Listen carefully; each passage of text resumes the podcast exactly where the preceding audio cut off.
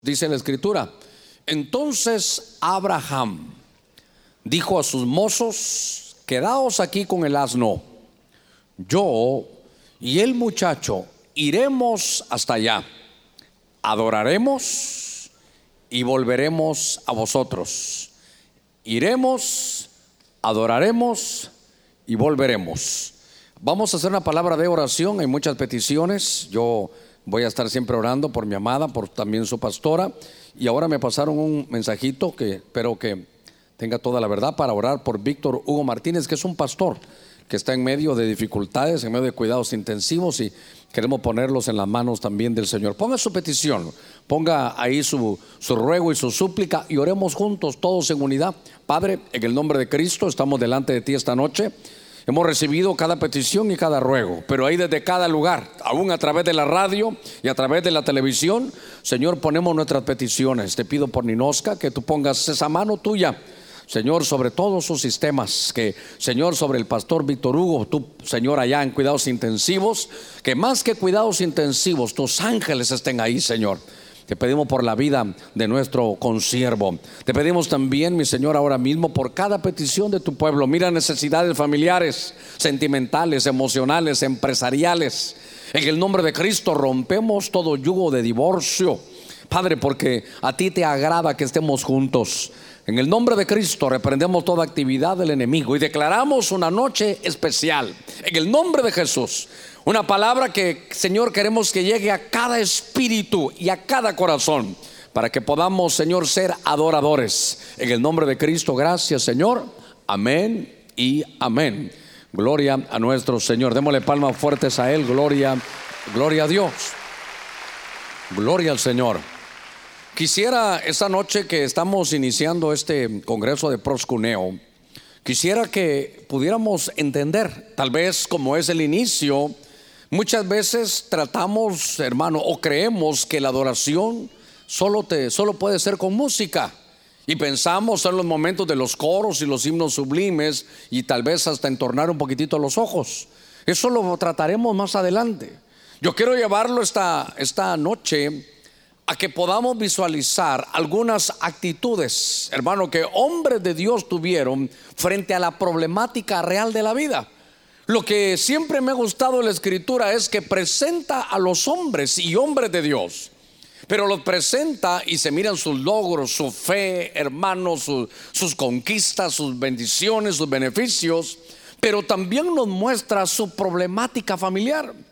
Y eso nos enseña, no solo a nosotros los pastores, sino a ustedes también, a que entendemos que sea hombre, aunque sea hombre de Dios, sea una mujer o una mujer de Dios, seguramente tenemos pies de barro. Y entonces este hombre tiene un conflicto ahora, seguramente tuvo más, pero tiene un conflicto porque Dios le ha pedido, hermano, que ofrezca a su hijo, se recuerda usted en un altar. Y entonces él está frente a eso y él tiene una, una llave, que es la llave que vamos a estar entregando durante estos tres días. No, no digo que no se entregue después o que no se haya entregado, pero quiero que hagamos hincapié y que nos enfoquemos sobre la adoración. Note usted que este hombre, Abraham, tiene, es un hombre de Dios, es el padre de la fe, conlleva, hermano, hasta el Nuevo Testamento se habla de él. Es un hombre que, que está en la escritura como un ejemplo para nosotros. Sin embargo, ahora eh, se enfrenta a una situación, hermano, terrible en la familia. Y él dice, iremos, adoraremos. Y la adoración hará que podamos volver. Note que le dijeron, quiero que vayas, entregues a tu hijo en el altar. Y, eso fue lo que le dijeron. Como el quien dice, vamos a ir juntos. Y en, el, en la lo normal diría, y voy a regresar yo solo. Voy a regresar solo porque Dios me lo está pidiendo. Y me lo pide en una ofrenda quemada, en una ofrenda de holocausto. Lo tremendo es que la llave, hermano, que, que, utilizó Abraham es iremos. Está hablando los dos, obvio, así el llamado. Pero dice adoraremos, todo va bien ahí, pero luego dice volveremos. ¿Cómo íbamos a volver? Si le estaban pidiendo, hermano, a su hijo. Entonces la adoración se convirtió en una llave para obtener, hermanos, eh, beneficios tremendos, aún de milagros en, en la vida. Y yo quiero que usted se dé cuenta, hermano, que veamos a este Abraham, tal vez no, no como el padre de la fe, aunque sus hechos muestran esa fe, sino que al verle un poquitito sus pies de barro, vamos a poder entender, hermano, sus, sus situaciones en la vida. Eh, estaba viendo, hermano, que este hombre eh, lo llaman para ser padre de multitudes. Y lo llaman para ser padre de multitudes. Y usted sabe las dificultades físicas que él tenía. Dios dice, vas a ser padre de multitudes. Dios nos da, hermano, una promesa. Y en medio de la promesa de cosas que uno sabe que humanamente uno no las va a poder obtener. Pero ya cuando Dios lo dice, hermano, lo lindo es solo, solo creer y descansar en que Dios lo va a hacer. ¿Cuántos decimos amén? Pero yo quiero hablar, hermano, y meterme de lleno al tema. ¿Por qué? Porque Abraham era un hombre que aunque era creyente, aunque hermano ya ahora ya no era Abraham, era Abraham, ya ya Dios le había cambiado nombre, había cometido algunos errores, pero quiero que se dé cuenta que Dios le dijo que iba a tener un hijo.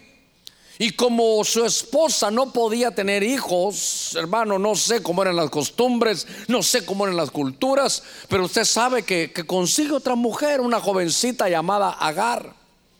Y entonces con esa jovencita, hermano, él tiene, tiene un hijo.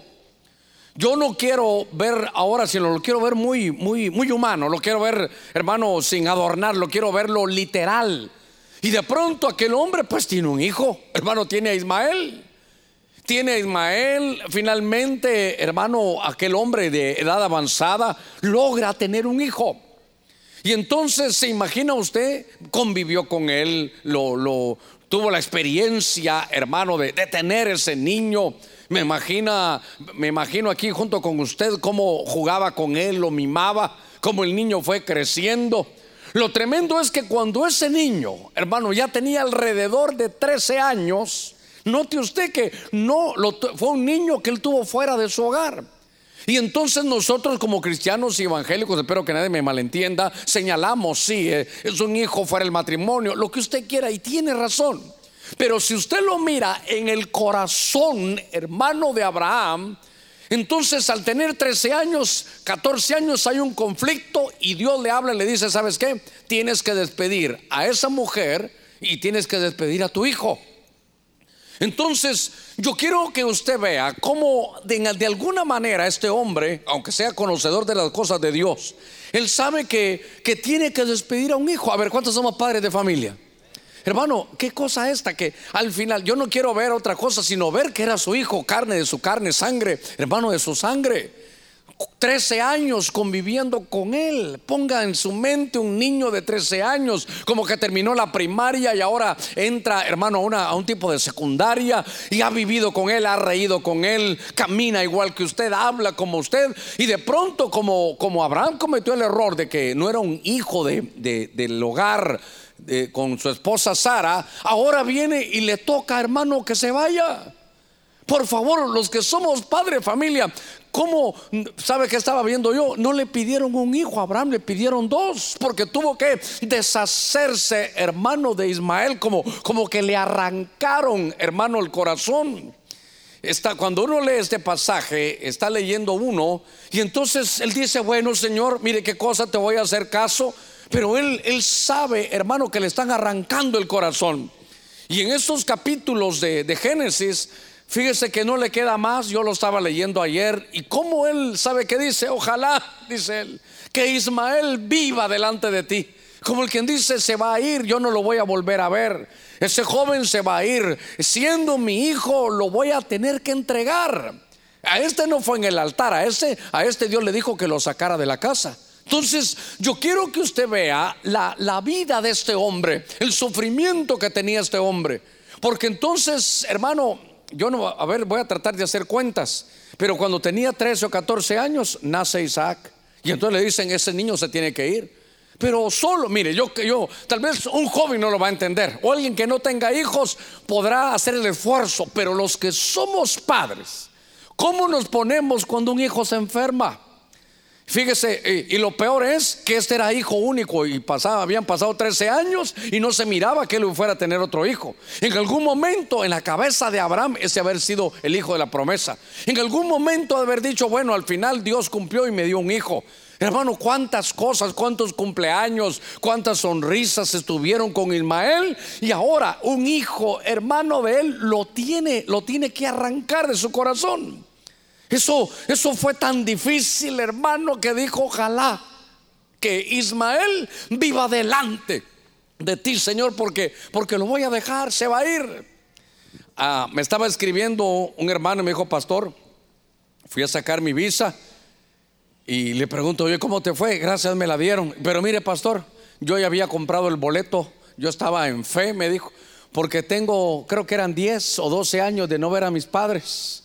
Hace 10 o 12 años yo no conocía al Señor, era como un loco, no me porté bien en Estados Unidos, me deportaron y entonces mis padres se quedaron allá y tengo rato no verlos, hermano, 10 años sin verlos y ahora él dice voy a volver, pastor, no importa qué, voy a pedir permiso, pero, pero, pero yo me tengo que ir porque eran 10 años sin ver a su padre. Entonces casi que estaba viendo yo, hermano Abraham, aquí con esto. Entonces, fíjese, le arrancan a aquel hijo y claro, ahora ya tiene un hijo, un hijo nuevo, porque ahora Sara finalmente dio a luz. Y entonces es un niñito, hermano, que ahí está, qué sé yo, tendrá cinco años. Y entonces lo que quiero llevarlo es que se consoló con ese hijo, si es el que Dios le había dado. Ahora tiene hermano a Isaac y, dice, bueno, ahora ya Dios me confirmó, este es el hijo de la promesa. Pero, pero aquí hablando, hermano, la parte literal como humanos, Seguramente que en la noche, hermano, pensaría, ¿y cómo está Ismael? ¿Y cómo estará Ismaelito? ¿Y dónde estará? ¿Y qué habrá logrado? No había comunicación, no, no había cómo, hermano, seguirlo. Pero, pero ahí estaba, se consolaba con Isaac. Entonces Isaac empieza a crecer. Empieza, hermano, llega a los 12, 13 años. Yo me imagino que Abraham decía, bueno, ojalá que no me van a pedir otra vez. Pasan 14, 15, 16. Según algunos entendidos, cuando tiene este hombre como este muchacho como 17 años, ahora viene Dios. Y ahora le dice, ¿sabes qué? Entrégame a tu hijo y quiero que lo, entregues en un, en un, altar. Entonces me llamó la atención cómo, cómo es Dios, hermano, de celoso. ¿Cómo es Dios? Yo quiero que usted sepa, lo hemos hablado, pero yo quiero pintarle el cuadro, hermano de Abraham. Porque algo sucedía en el corazón, hermano de Abraham, que ahora él sabía que no iba a tener más hijos, ahora tenía el día 100 años. Y a los 100 años tuvo este muchacho. Y cuando él ya tenía unos 115 años, hermano, entonces ahora Dios le dice, ese hijo único, hermano, un hijo de 17 años, obediente, un hijo, hermano, que siempre ha estado con usted y que ahora Dios no le dice que se vaya, no, ahora le dice, no, no, a este no que se vaya, a este súbelo al altar y ofrécemelo en holocausto. Es una ofrenda quemada.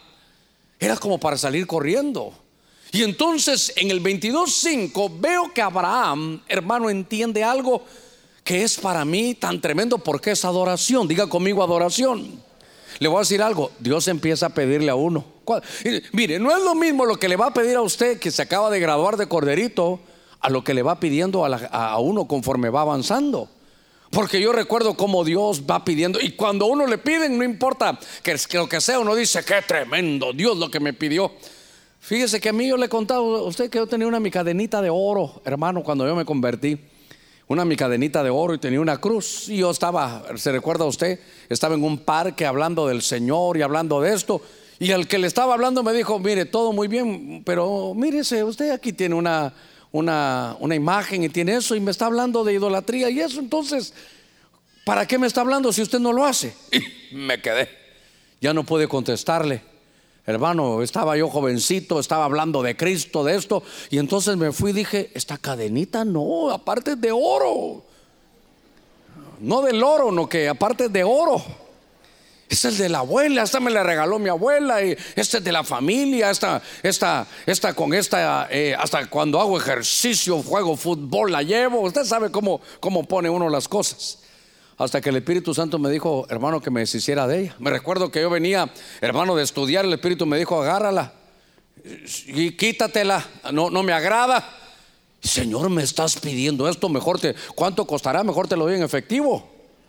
No, no quiero que te quites esa cadenita. Y entonces, ahora dije, bueno, la voy a ir a vender. Allá en mi tierra había un lugar donde uno vendía las cosas como empeñadas, que se llamaba la bola de oro. Entonces dije, voy a ir a la bola de oro, algo me darán. Y me dijo, no, quiero que lo tires, hermano. Yo iba en el bus y quiero que lo tires. Ay, señor, ahí va. Yo dije, ahí van, aunque sea 100 pesos me hubieran dado por eso, hermano. Y uno dice, le están quitando la vida, pero, pero mire a Abraham lo que le piden. Ahora pasan otros años y dice, quiero que me lleves a tu hijo allá. Entonces, hermano, Dios estaba como reclamando su territorio. Estaba como reclamando un terreno que, hermano, es un terreno que a él, a él le pertenece. Y ese terreno que a Dios le pertenece, ¿sabe cuál es? Su corazón.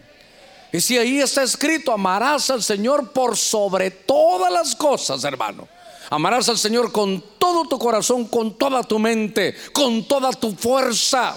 Lo amarás, dice una versión aramea, con todos tus bienes y a tu prójimo como a ti mismo.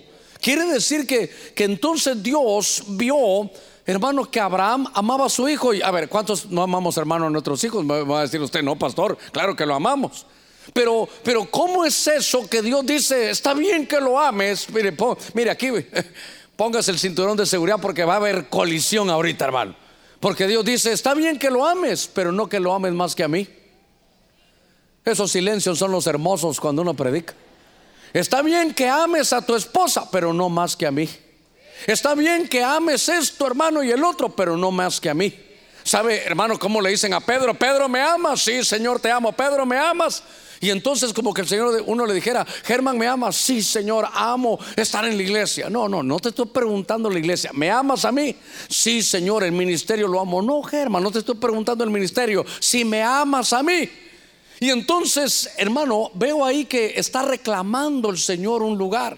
Lo tremendo es que mire la, por eso que, ahora digo yo, sí que padre de la fe Abraham. Abraham nos da una llave, porque Dios está pidiendo algo que tú amas. Entonces la adoración, aquí no hay música todavía.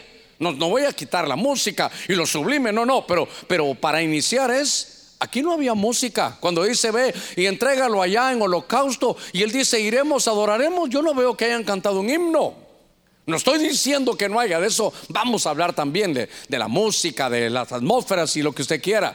Pero me llamó la atención entonces que, hermano, que adoración es rendirle a Dios lo que usted más ama. Es entregarle a Dios lo que uno más ama. Fíjese que cuántas veces habré predicado esto, yo no sé. Y una cosa es predicarlo y otra cosa es vivirlo. Mire, Hará unos años estábamos, por lo menos tenemos casi ocho años aquí, hará unos diez años estábamos en el templo anterior.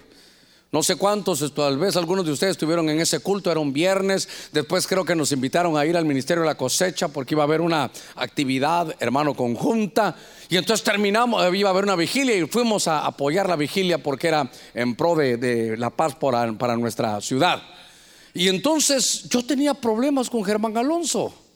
Yo tenía problemas porque yo quería que si yo era pastor, él fuera pastorcito. Yo quería que si yo era diácono, él fuera diaconito, que si yo fuera apóstol, él fuera apostolito. Y entonces él me decía, papá, papá, te quiero decir algo. Yo trato de sentir lo que los hermanos sienten, pero, pero no me ha llegado. No puedo fingir porque me siento peor. Llego a la iglesia y veo otros jóvenes, eh, tal vez de mi edad, y veo otros llorando y clamando. Yo trato, pero no, no pasa nada, papá. Y yo recuerdo esa, esa noche algo, prediqué de esto. Y en la prédica dije, estaba pensando yo, ¿y qué hizo Abraham?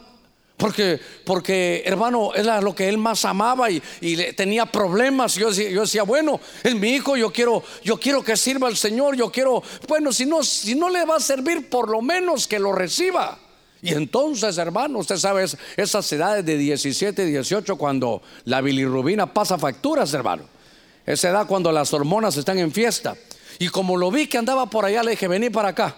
Y entonces me recuerdo que el púlpito era un púlpito así de madera fuerte. Aquí subo a cualquiera y se quiebra, hermano. Pero lo agarré, hermano, como de 10 y, como unos 20 años creo yo por ahí. y lo, lo puse aquí. Y entonces dije, lo voy a amarrar al altar, lo voy a entregar, pero le voy a contar algo. Lo voy a Ahorita él está ya con Ninoska, por, por, eso voy a, voy a contar con libertad, aunque por ahí anda su esposa, ahí anda Mónica, ¿verdad? Pero le voy a decir algo, como yo ya no podía con él, solo faltaba que licuara la Biblia y se la diera licuada o que se la pusiera intravenosa, pero no había manera. Entonces, ¿sabe lo que hice? Fue, le voy a contar, lo que hice fue, Señor, yo ya no puedo, entonces mejor te lo subo al altar, ahí miras tú qué haces, porque yo ya no puedo más. Y yo recuerdo que hicimos la oración, hermano, pero ¿sabe qué? Subirlo al altar era lo que le estaban pidiendo a Abraham. Fue como decirle, ¿sabes qué, Señor? Aquí está. Antes de que suceda algo, porque ¿qué le dijo Dios? Dame ese niño porque lo voy a matar. Eso fue lo que le dijo Dios. Pero, pero mire Abraham, mire, mire la llave, la llave esta. Entonces Abraham dijo, iremos, adoraremos, y debido a que adoraremos los dos, vamos a volver. Porque ahora cuando he visto el pasaje, hermano, ¿Cómo? Usted no puede hacer que un joven se suba al altar si él no quiere. Entonces ahí habían dos sacrificios. Primero el del Padre, Señor, lo amo, pero si tú me lo pides, aquí está, Señor. Y segundo, me imagino que, que Isaac, bueno, mi padre me está diciendo, así que como mi padre me lo dice, me voy a subir al altar. Entonces yo recuerdo que esa vez que subí a Germán, él me dijo, bueno papá, si es rema tuyo, ahí voy, pero no te vas a molestar si no pasa nada. Lo lindo fue que pasaron los años, hermano, de pronto se enamora, se casa, y bueno, dije yo, bueno, pobrecita la esposa ahí que mire qué vaya a hacer, ¿verdad? Por ahí andará Mónica, ¿verdad?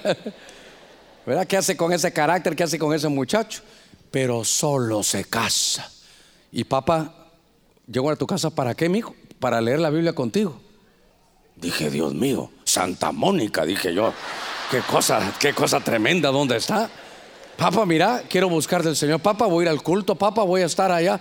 Eh, papá, ya es hora ahí. Papá, te acompaño. Voy a ir a predicar. ¿Me puedo ir contigo? Eh. Entonces vi que la llave es, iremos adoraremos los dos y entonces no habrá necesidad que ese, ese holocausto se haga. Va a decir Dios, ya estás ahí, ya me dejaste terreno, sí, ya hasta Él se está ahora entregando, sí, entonces ahora lo vas a llevar de regreso. Mire, mire qué lindo, démosle palmas fuertes a nuestro Señor. Gloria a Dios, gloria a Dios. Y es que yo le decía, usted, usted nos conoce, somos públicos en todo lo que ha pasado. Pero yo dije, Señor, yo nunca, yo nunca pensé que ahora tuviera que subir a Ninosca al altar también. Porque cuando Dios pide, Dios hace. Y pastor, no, si eso ya lo hice hace rato. Eso ya lo hice hace rato. Yo le conté la historia. Se subió una hermanita, hermana, si usted está por ahí, ahí me perdona, oye, por favor.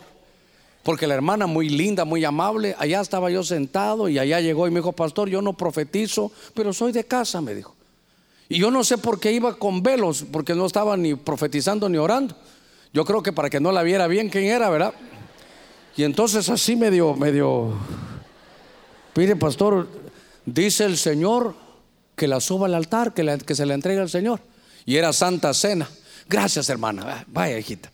Yo dije, vieja esta, hombre, qué, qué cosa terrible, que, que me viene a molestar aquí. A ver que entregue ella.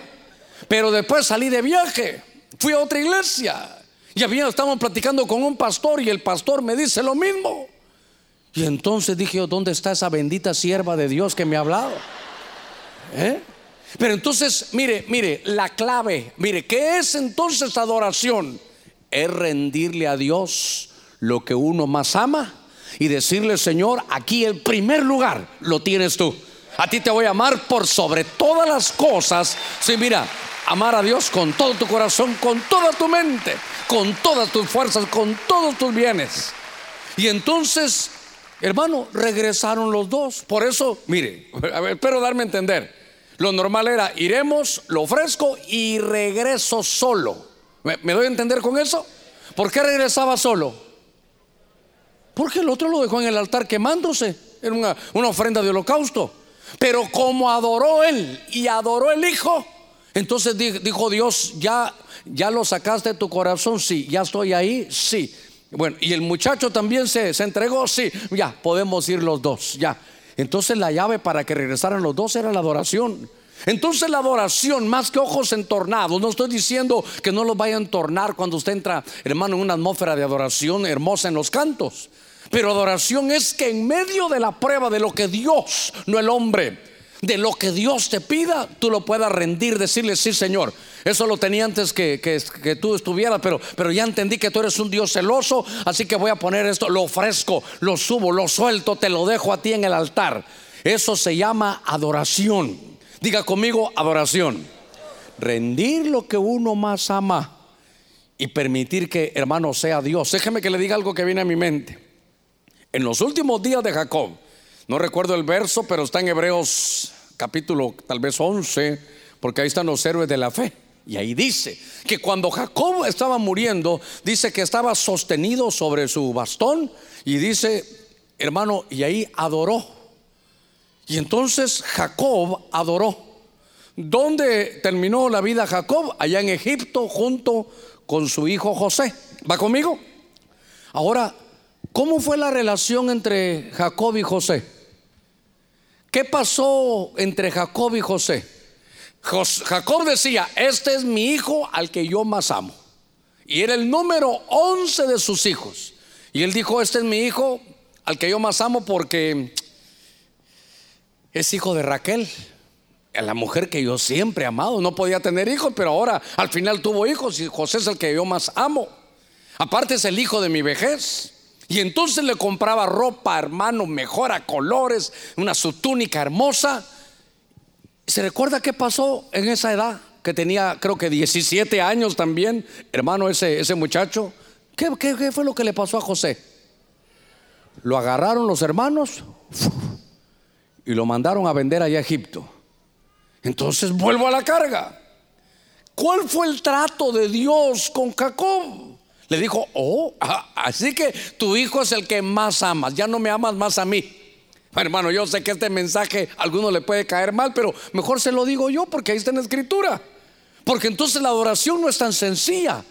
En la adoración se ha de haber llorado, ese hermano ha de haber dicho cualquier cosa, pero le dijo, Señor, tú eres Dios, tú eres soberano y aquí está.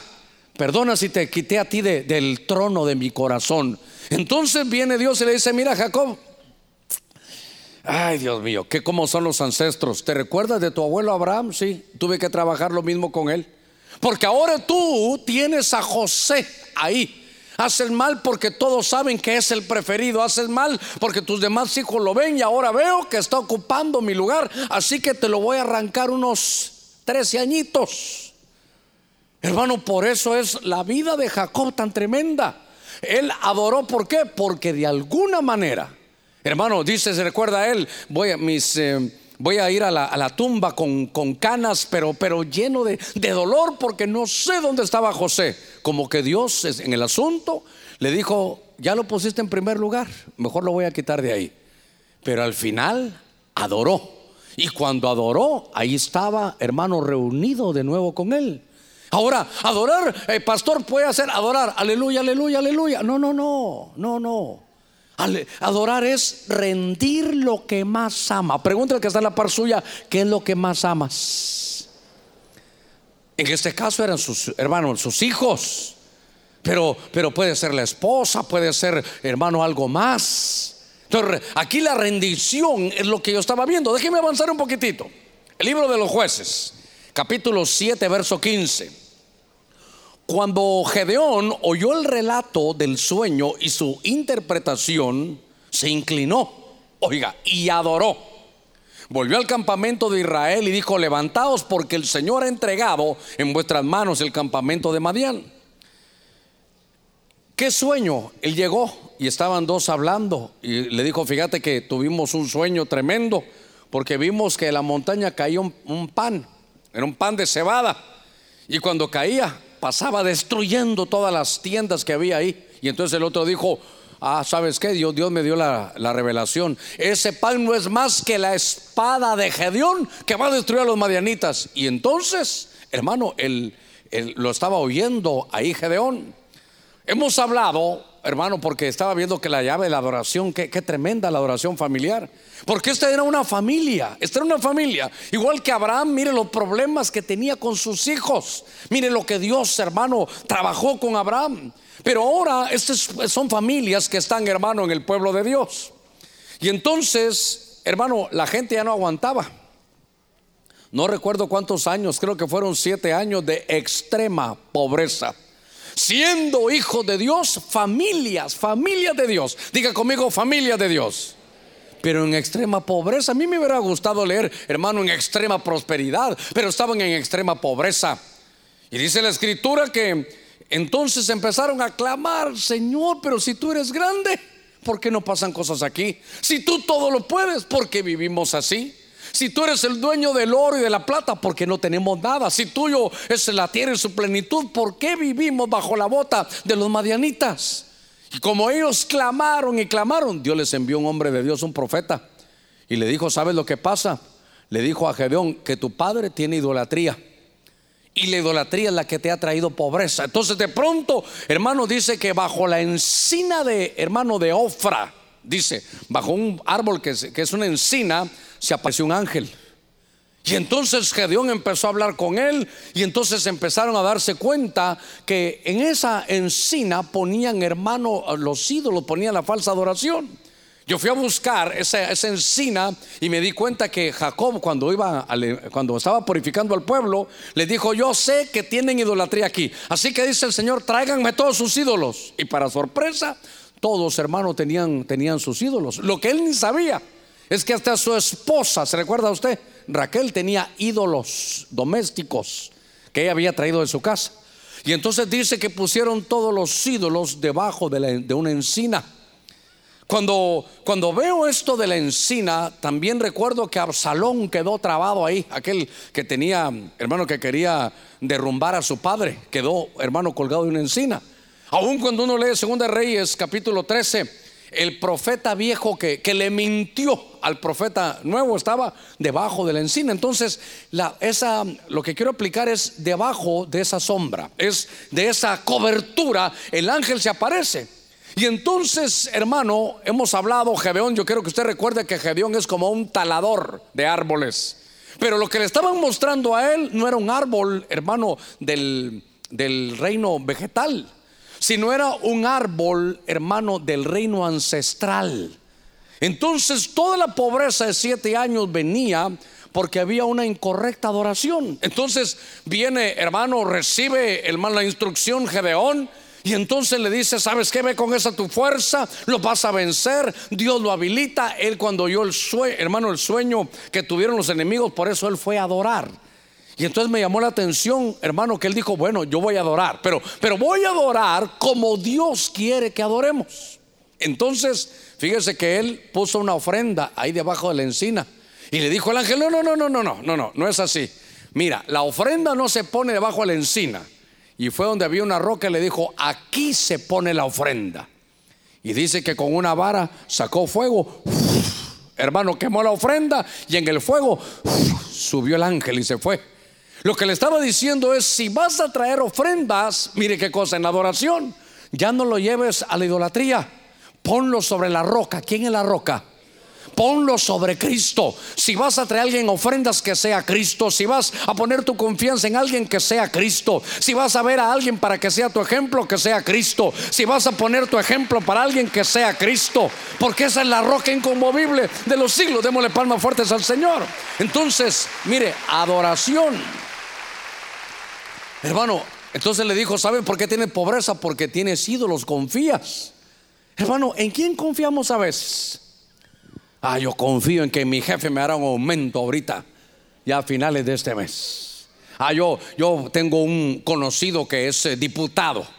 Ah, yo me acabo de graduar y acabo, acabo de sacar una, maestría que sé que es hermosa y qué lindo que lo haya hecho, pero no ponga su confianza ahí en sus títulos. Ah, yo voy a benecer. Eh. No haga de la iglesia, hermano, su idolatría. Ah, con mi pastor. Cuidado con la pastorolotría, con la ponciolatría. Sí, porque ¿dónde va a poner? Hermano, lléveme en oración. Dios a usted lo oye y a usted también. Yo se lo enseño cada día. un no sé qué me escribió pastor, culpa a este hermano, me voy. Yo le digo, ¿por qué se va a ir? ¿Qué culpa tiene Dios? Es que mire lo que él hizo, no ponga su mirada en la gente.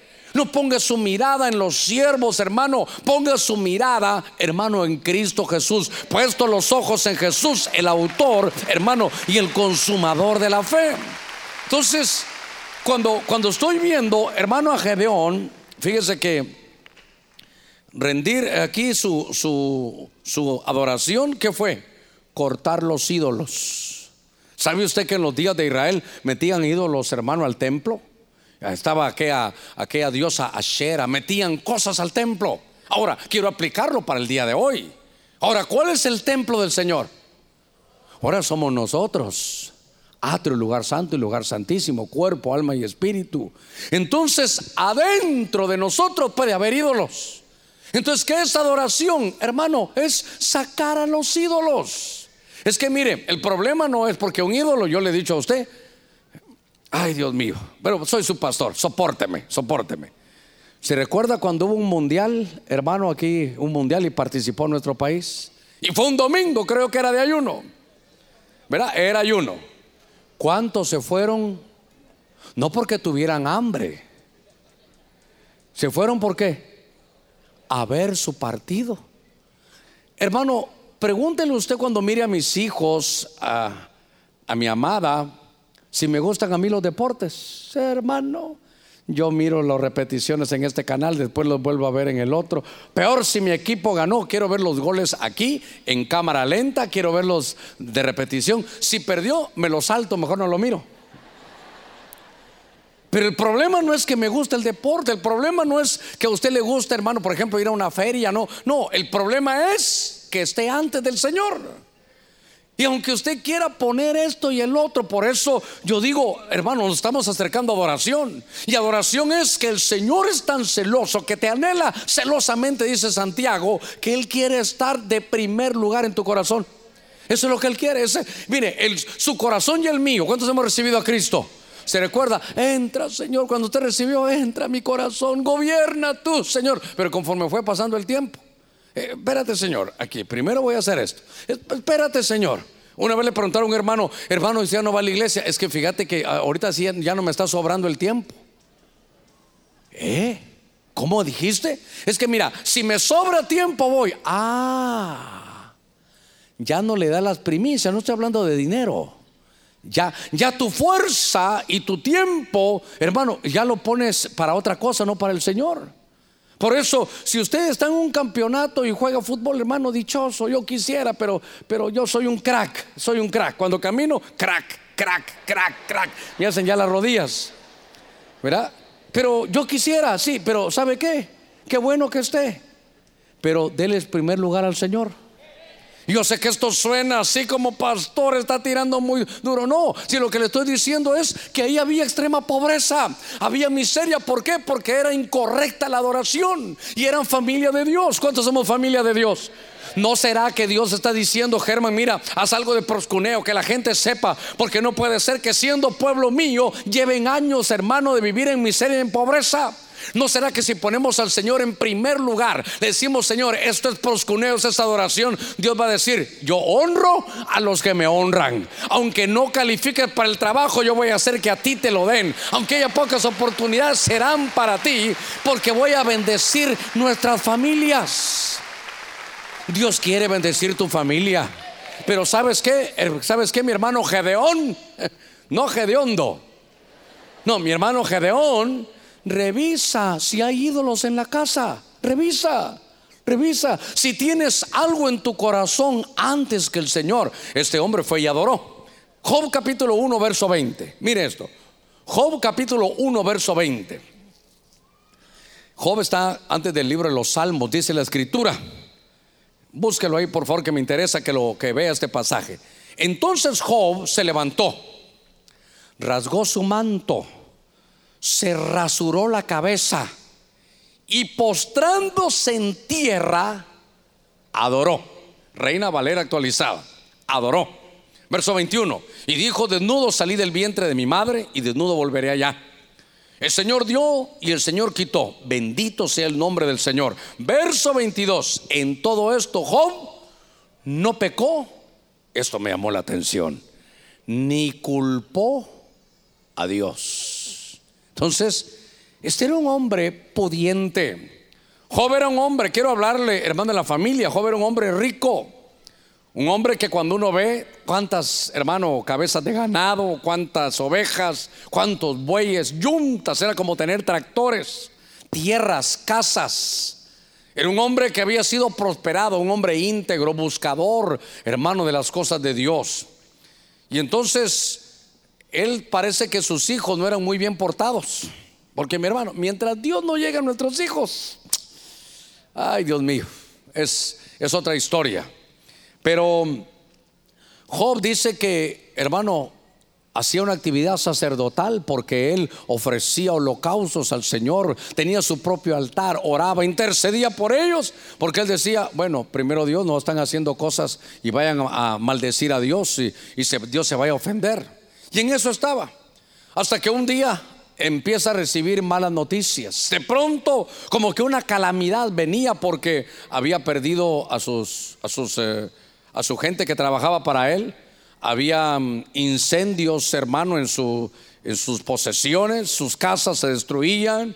Usted sabe, hasta sus hijos, hermano, tienen un accidente en medio de unos vientos huracanados terribles. Y entonces, cuando vemos a este hombre, hermano, lo han despojado.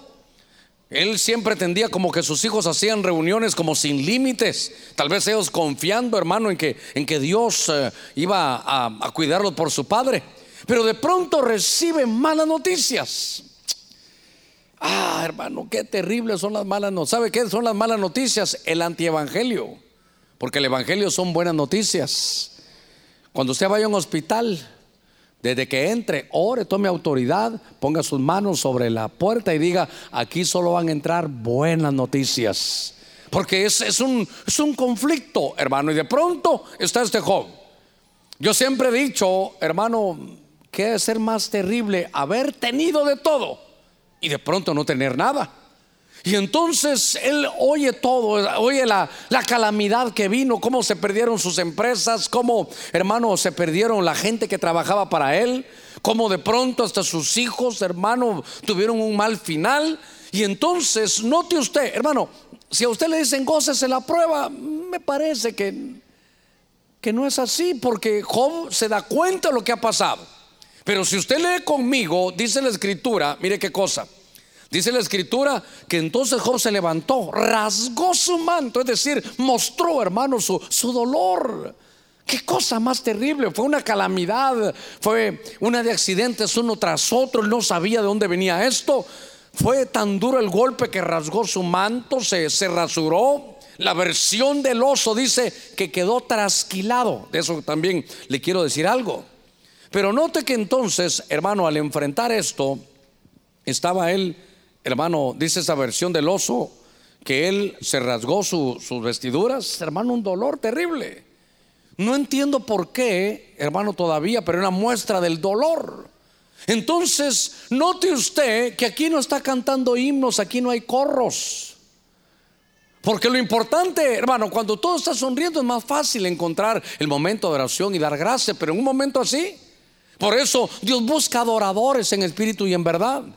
Y entonces Job, hermano, muestra su dolor, rasga, dice la Biblia, los insisto, en ser trasquilado. Fíjese esto. Cuando estaba leyendo yo esto de ser trasquilado, me llamó la atención. Porque dije, bueno, está es trasquilado. Hasta, hasta tenemos un dicho. Fíjese, hermano, que yo iba por lana y regresé trasquilado, ¿verdad? Como que dice, usted llegó porque iba a hacer algo, iba a humillar a alguien y usted salió humillado iba a pegar una patada al perro y salió mordido. Entonces iba por lana y regresé trasquilado. Pero estaba leyendo, fíjese, trasquilar es quitar parte de una cosa dejándola incompleta. Es cortar a trechos sin orden, hermano, ni arte. Entonces, cuando el pueblo iba a ser llevado cautivo, Jeremías, hermano, fue trasquilado, como mostrando, miren lo que va a pasar aquí, viene una humillación grande. Habla la Biblia en Miqueas, hermano, en Nahum, pero entonces empecemos a ver en la Biblia que hay dos palabras cuando le quitan la lana a las ovejas. Una es esquilar y la otra es trasquilar. Y aquí dice, hermano, que fue trasquilado.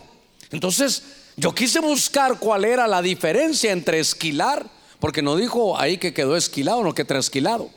Y fíjese que esquilar, apunté aquí que es como para limpiar, hermano, a la oveja, se hace una vez al año. Eh, es porque la lana se está empezando a despegar porque viene el verano. Y como la, oveja se ha llenado así de lana, la misma naturaleza hace que se vaya despegando, hermano, la, la lana.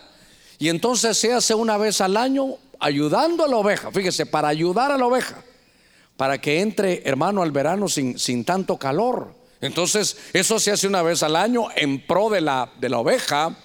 Y es porque la misma, es la manera natural, ¿verdad? Se está preparando ella.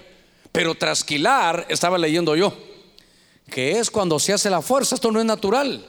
Y se usa cuando se quiere comercializar con la lana. Fíjese que dicen que dejan que la lana se ensucie, hermano, se llene de, arrugas y se llene hasta de, hasta de, larvas, hermano, de, las moscas, se infecta, porque dicen que así, hermano, es, es más eh, el comercio y que un gran porcentaje de las ovejas, hermano, se, se muere. Les creo que estaba leyendo que tienen una enfermedad que se llama measis, que hermano las trastorna.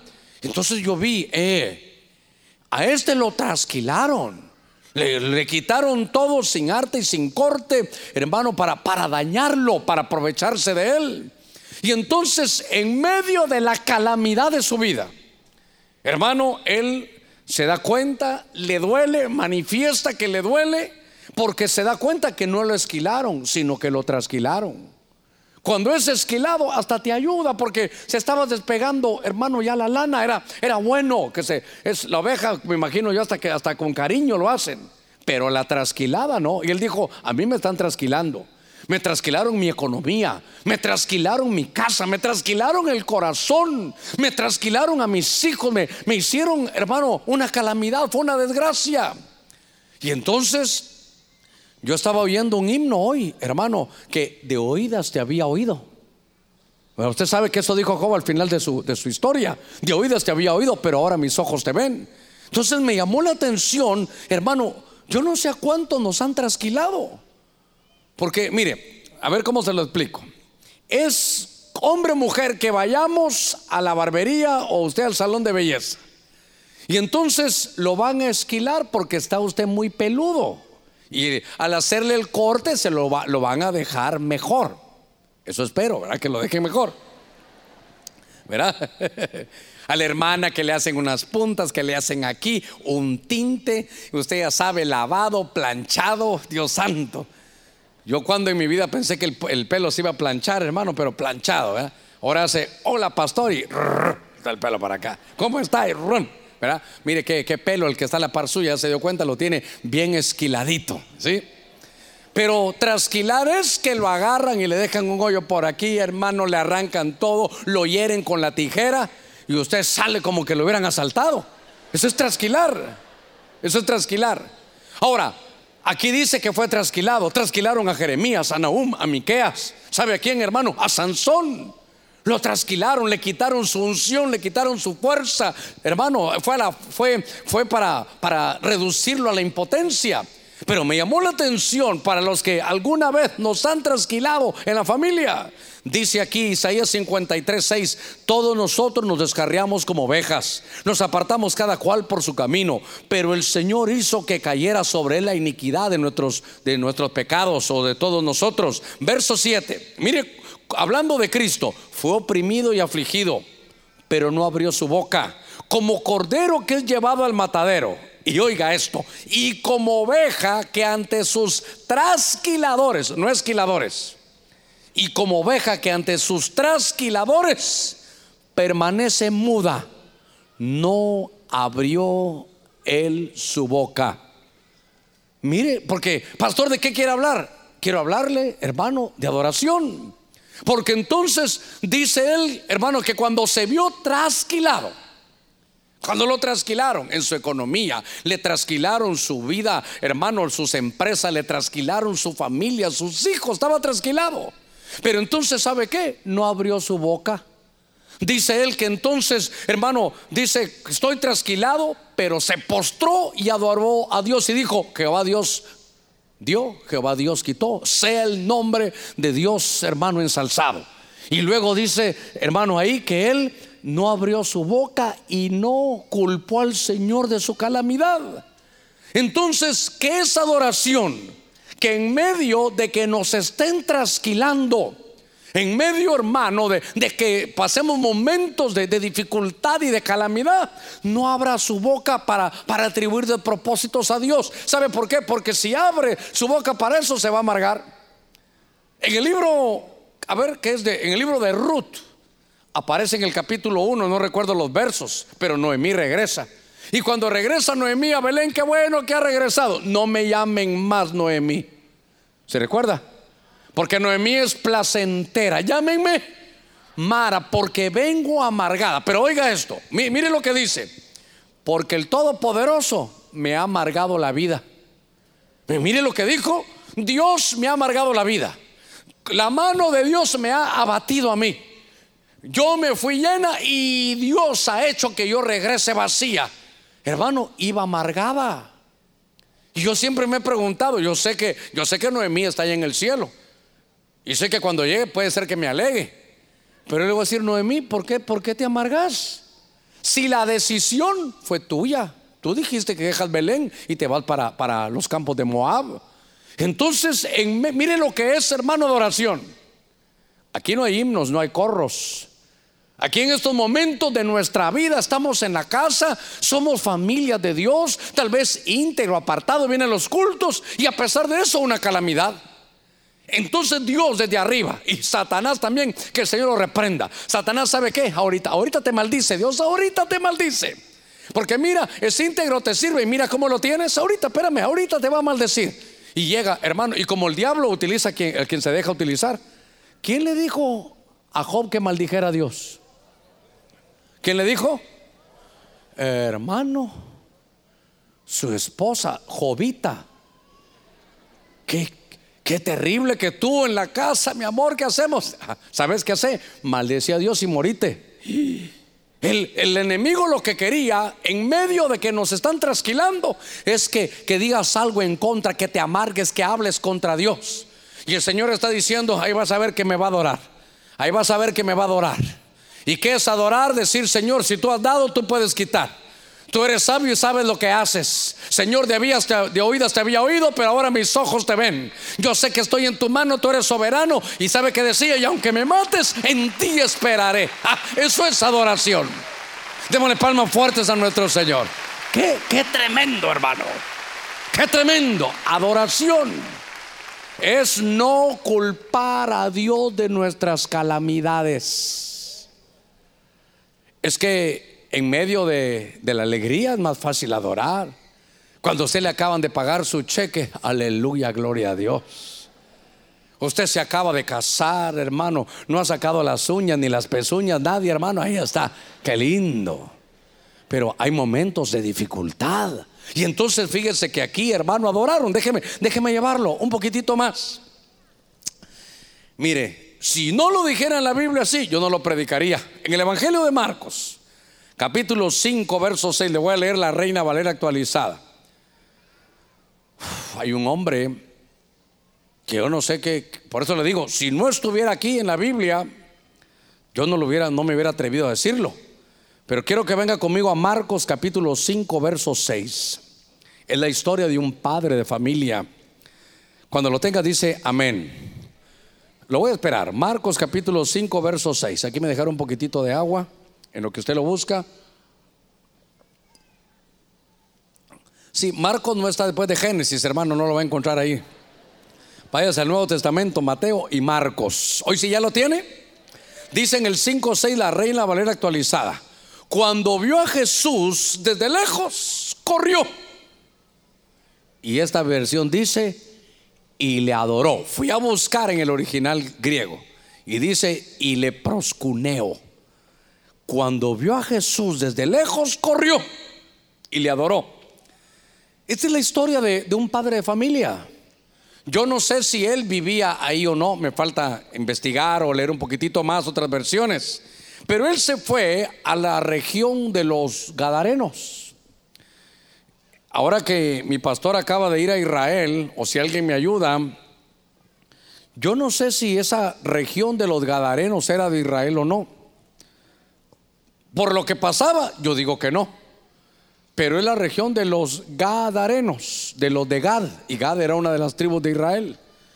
Ese Gad, una de las acepciones del nombre de Gad, hermano, era ejército. Pero en esa región, mire, cómo son las atmósferas espirituales. En esa región dice que no apacentaban ovejas. ¿Qué apacentaban? Apacentaban cerdos. Y los cerdos, hermano, eran, eran unos animales inmundos para ellos. Ellos no podían comer cerdos. Y ahí los apacentaban. ¿Para qué? Para luego venderlos, comercializarlos, comer, qué sé yo. Por eso cuando Ezequiel tuvo una visión fue a ver que los sacerdotes a escondidas dentro del templo comían carne de cerdo. Hermano, eso me habla a mí. Los cerdos son figura de la inmundicia, de cosas inmundas, de la carne. Ahora, lo que le quiero trasladar es que este padre de familia, hermano, cuando él, yo no sé qué puerta abrió, no sé qué puerta espiritual pudo abrir, pero estaba en una región, hermano, tremenda. Y de pronto aquel hombre sin saber está endemoniado. Fíjese qué cosa. Y no tenía un demonio, no era un demonio enfermedad. Cuando el Señor, hermano, llega, dice que le preguntó el nombre. ¿Se recuerda cómo se llamaba el demonio?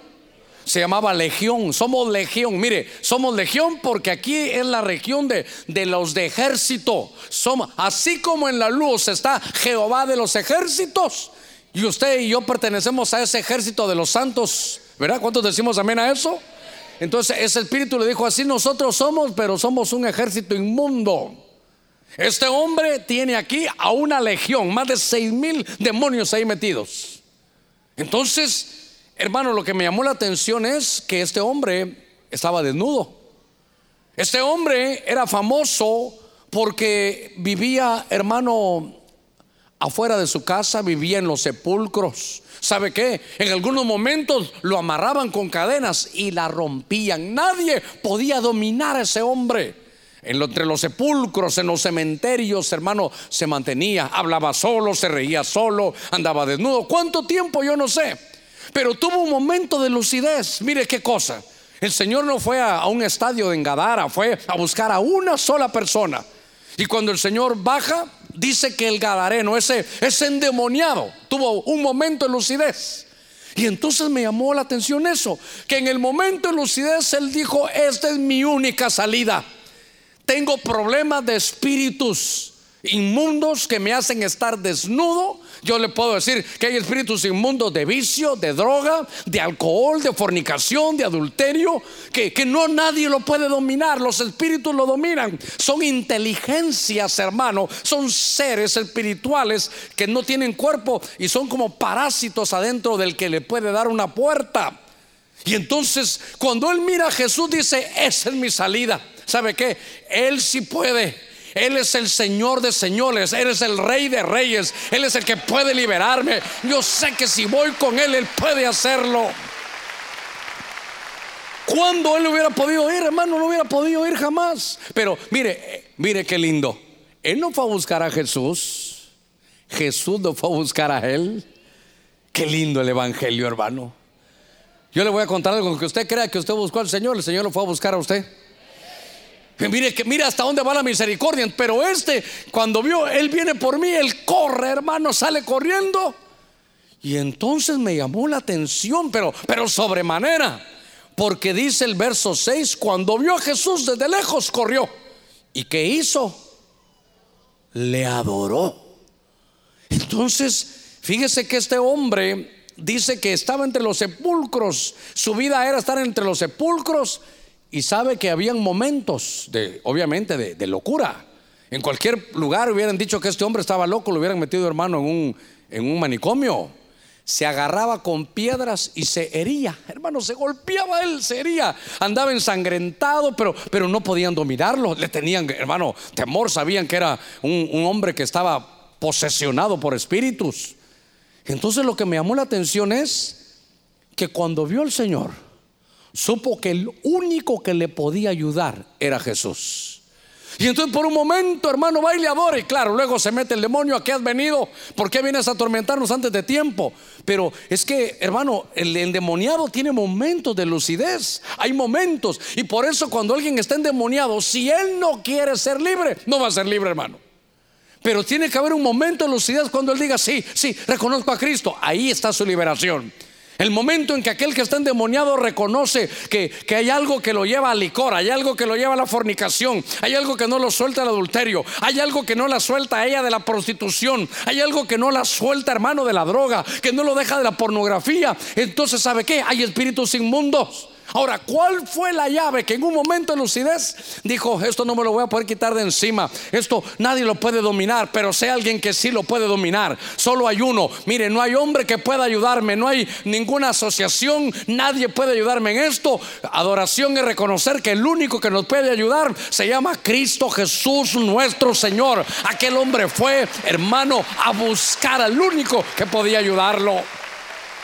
Adoración, hermano, es, yo hubiera dicho, yo no creo que el Señor haya, recibido esa adoración. Yo hubiera dicho, hermano, que no, que no le iba a recibir. Ahora, ¿sabe qué me llamó la atención? Que se hería con piedras. Y entonces, ¿sabe qué? Como que él vivía condenado por algo. Alguna tragedia, tal vez familiar, qué sé yo, iban en el carro Tal vez se durmió, tal vez eh, eh, iba fuera de la velocidad permitida, hubo un accidente y se murió un familiar. Y ya no volvió a ser el mismo. Vive condenado, vive con espíritus que lo trastornan, que le dicen que culpa de él. Algo pasó en su vida. Tal vez hizo algo, hermano, o le hicieron algo, tal vez lo violaron, lo violentaron. No sé qué pudo haber pasado. Tal vez lo llevaron a una reunión, tal vez sus padres ahí en medio de la brujería y abrieron puertas y ahí se metieron. Pero yo dije, un endemoniado. Porque aquí, por favor, aquí hay que, hay que ver bien algo. Aquí no estamos hablando, hermano, de que de que lo adoró un demonio. Por favor, no, no, no, no, no quiero que vaya usted con esa idea. Aquí lo que me llama la atención es que en su momento, hermano, de, de lucidez, él pudo adorar al Señor. Y cuando lo adoró, fue su llave. Quiere decir que la llave de este Gadareno Mire, ya me dicen que terminó el tiempo, pero quiero decirles eso, los hermanos de la alabanza suben, que la adoración, ¿sabe qué era? El deseo de ser libre. Cada uno sabe, decía mi abuelita, cada uno sabe dónde le aprieta el zapato. Cada uno sabe. Y note usted que en medio de toda su problemática, hermano espiritual, tuvo un momento de lucidez, se postró y adoró. Quiere decir que también la adoración es una llave de liberación. Por eso, cuando hay un endemoniado, si el endemoniado no quiere, no, reconoce, si la persona no reconoce que está amarrada y atada, ay hermano, podrá venir Pedro, Juan, Jacobo, Pablo, Enoch y Elías y se va a quedar endemoniado. Pero si él dice, sí, reconozco, sí, yo sé que hablo solo, yo sé que hay voces adentro de mí y necesito que Jesús haga algo y yo reconozco que solo Él puede hacerlo. Entonces, adoración es reconocer que nuestro Señor es el Todopoderoso. A pesar de situaciones espirituales terribles, reconocer que Él es el Rey de Reyes, Señor de Señores, que el Todopoderoso y que no hay nada imposible para Él. No hay nada imposible para Él. ¿Cómo me gustaría que cantaran ese himno? No hay nada imposible para el Señor. Adoración, no quiero ser ni sarcástico ni hacer ninguna burla porque esto es muy, muy, muy serio. Pero adoración no solo es levantar nuestras manos y cerrar nuestros ojos, ese es otro tipo, en otro momento, en otra atmósfera. Porque vamos a hablar de esa adoración también, vamos a hablar de la adoración, de cómo cantar y cómo adorar, eso vamos a hablar en estos días, mañana y el domingo. Pero hoy es Ahí no hay música, ahí no hay himnos, ahí no hay teclados de fondo, ahí no hay arpas, ahí no hay, ahí hay actitudes. Entonces, queremos, mi deseo es ampliarle, tratar de darle el cuadro completo de lo que es la adoración y no quedarnos en pensar que solo cuando venimos a la iglesia y cantamos juntos y cantamos himnos sublimes es adoración. Eso lo vamos a estudiar también. Pero qué tremendo es que hasta aquel que tenía unos problemas espirituales, que aquel que estaba amarrado, que nadie lo podía dominar, con sus ojitos cerrados. ¿No será que hay algo que tú no puedes dominar? ¿No será que hay algo que, que siempre te, te reduce a la impotencia? Que aunque tú pides y pides y, quieres agradar, pero te domina, aún con esos problemas, te puedes acercar, postrarte y adorar al Señor. Será tu llave. Porque tú le vas a decir, sé que no hay nada difícil para ti. Sé que tú eres el Todopoderoso. Sé que tú eres el Rey de Reyes. Sé que para ti no hay nada imposible. ¿Será que Dios nos está preparando y este primer culto es para ordenar nuestro, nuestro corazón? Para decirle, Señor, sí, tengo cosas antes. Amo cosas antes que a ti, Señor. Sí, viéndolo así, te estoy dando la sobra de mi tiempo. Si me sobra tiempo, voy al culto. Algunos piensan que solo hay que venir cuando les toca servir. Y por eso los, los, eh, el servicio no lleva la excelencia ni la administración espiritual. ¿Qué te estará pidiendo el Señor? Adorar es rendirse. Adorar es darle al Señor lo que más amas. Tal vez como tu pastor te puedo aconsejar es mejor rendirlo antes a que te lo estén pidiendo. Si tú ya sabes, decirle, Señor, esto es lo que yo más amo, pero lo voy a subir al altar porque tú eres el primero aquí en mi corazón. Rendirle, no quisieras venir a rendirle al Señor como padre. Y si tú eres hijo, como joven Isaac, ¿no te gustaría a ti venir a decirle, Señor, mira mi edad, soy joven? En la escuela, en la universidad me dicen que son mis mejores años, que no los echa a perder.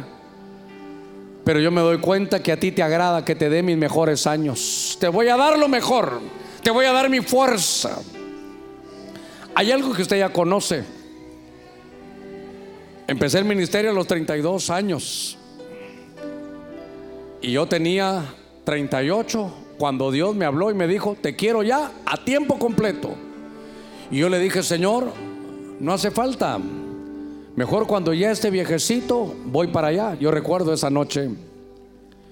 Y el Señor me dijo, tú me quieres servir cuando ya no sirvas para nada.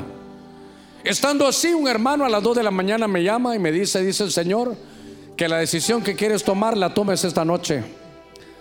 Esa noche, esa noche decidí servir al Señor a tiempo completo después de seis años de estar ya como pastor en la iglesia. Adorar es una llave. Adorar es entregarle al Señor.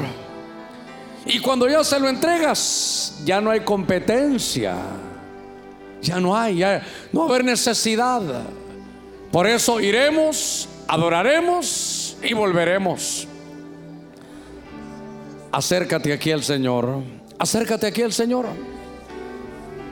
No hace falta que hiciéramos el llamado, aunque ya hay muchos de ustedes aquí. Pero qué hermoso ver si estás trasquilado como Job. ¿Te han trasquilado? ¿Te sientes trasquilado? ¿Te, te quitaron todo, te dejaron incompleto, sin arte, sin orden? Cuando tú menos pensaste, empezaste a perderlo todo. Hoy no quisieras venir como Job y decirle, Jehová Dios dio, Jehová Dios quitó, sea tu nombre ensalzado. Sabe que cuando Job hizo eso, pasaron muchos capítulos, pero al final, al final de tu historia, Dios le repuso todo al doble. Y entonces él pudo decir, de oídas se había oído, pero ahora mis ojos te ven. No hay nada imposible. O eres una familia como la de Gedeón, que llevas más de siete años en la pobreza, vienes al culto y sigues igual. Seguimos igual que otros años porque seguimos haciendo lo mismo que otros años. Dile esta noche voy a cambiar. Esta noche hay cambios en mi vida. Señor, no me quiero engañar a mí mismo. Te he dado las obras. Te doy las obras de mi tiempo. Primero va todo lo demás. Y si no hay otro compromiso, no hay nada más, entonces te busco. ¿No quisieras enderezar eso y decirle, Señor, hoy voy a cambiar? Soy como Gedeón y voy a derribar todo ancestro que me ha enseñado que el Evangelio es una religión, es, es una monotonía. Hoy te pongo a ti en el primer lugar, derrumbo todos mis ídolos, los ídolos de mi padre, los que me han heredado, los problemas que me han heredado. Si ya no cambia que usted aquí adelante, ahí en su si puede. Hay algunas más pegadas que otras, pero si usted puede, ahí se puede postrar. Ahí puede postrarse y decirle, Señor, en el nombre de El Señor vio cuando viniste a buscarlo, te atravesaste encima de todo, pasaste encima de todos, para venir a decirle, te adoro en medio de mis dificultades. Eso es adoración y Dios lo ha recibido, olor agradable, en el nombre de Cristo. Cuando Gedeón derribó aquellos árboles ancestrales, la vida cambió. Vencieron a los espíritus que lo empobrecían. Hoy estás venciendo con la adoración a todo espíritu que te había empobrecido. Porque ahora tienes en primer lugar al Señor. En el nombre de Cristo. Ahí en nuestros altares. Ahí ponga lo que usted más ama. Ponga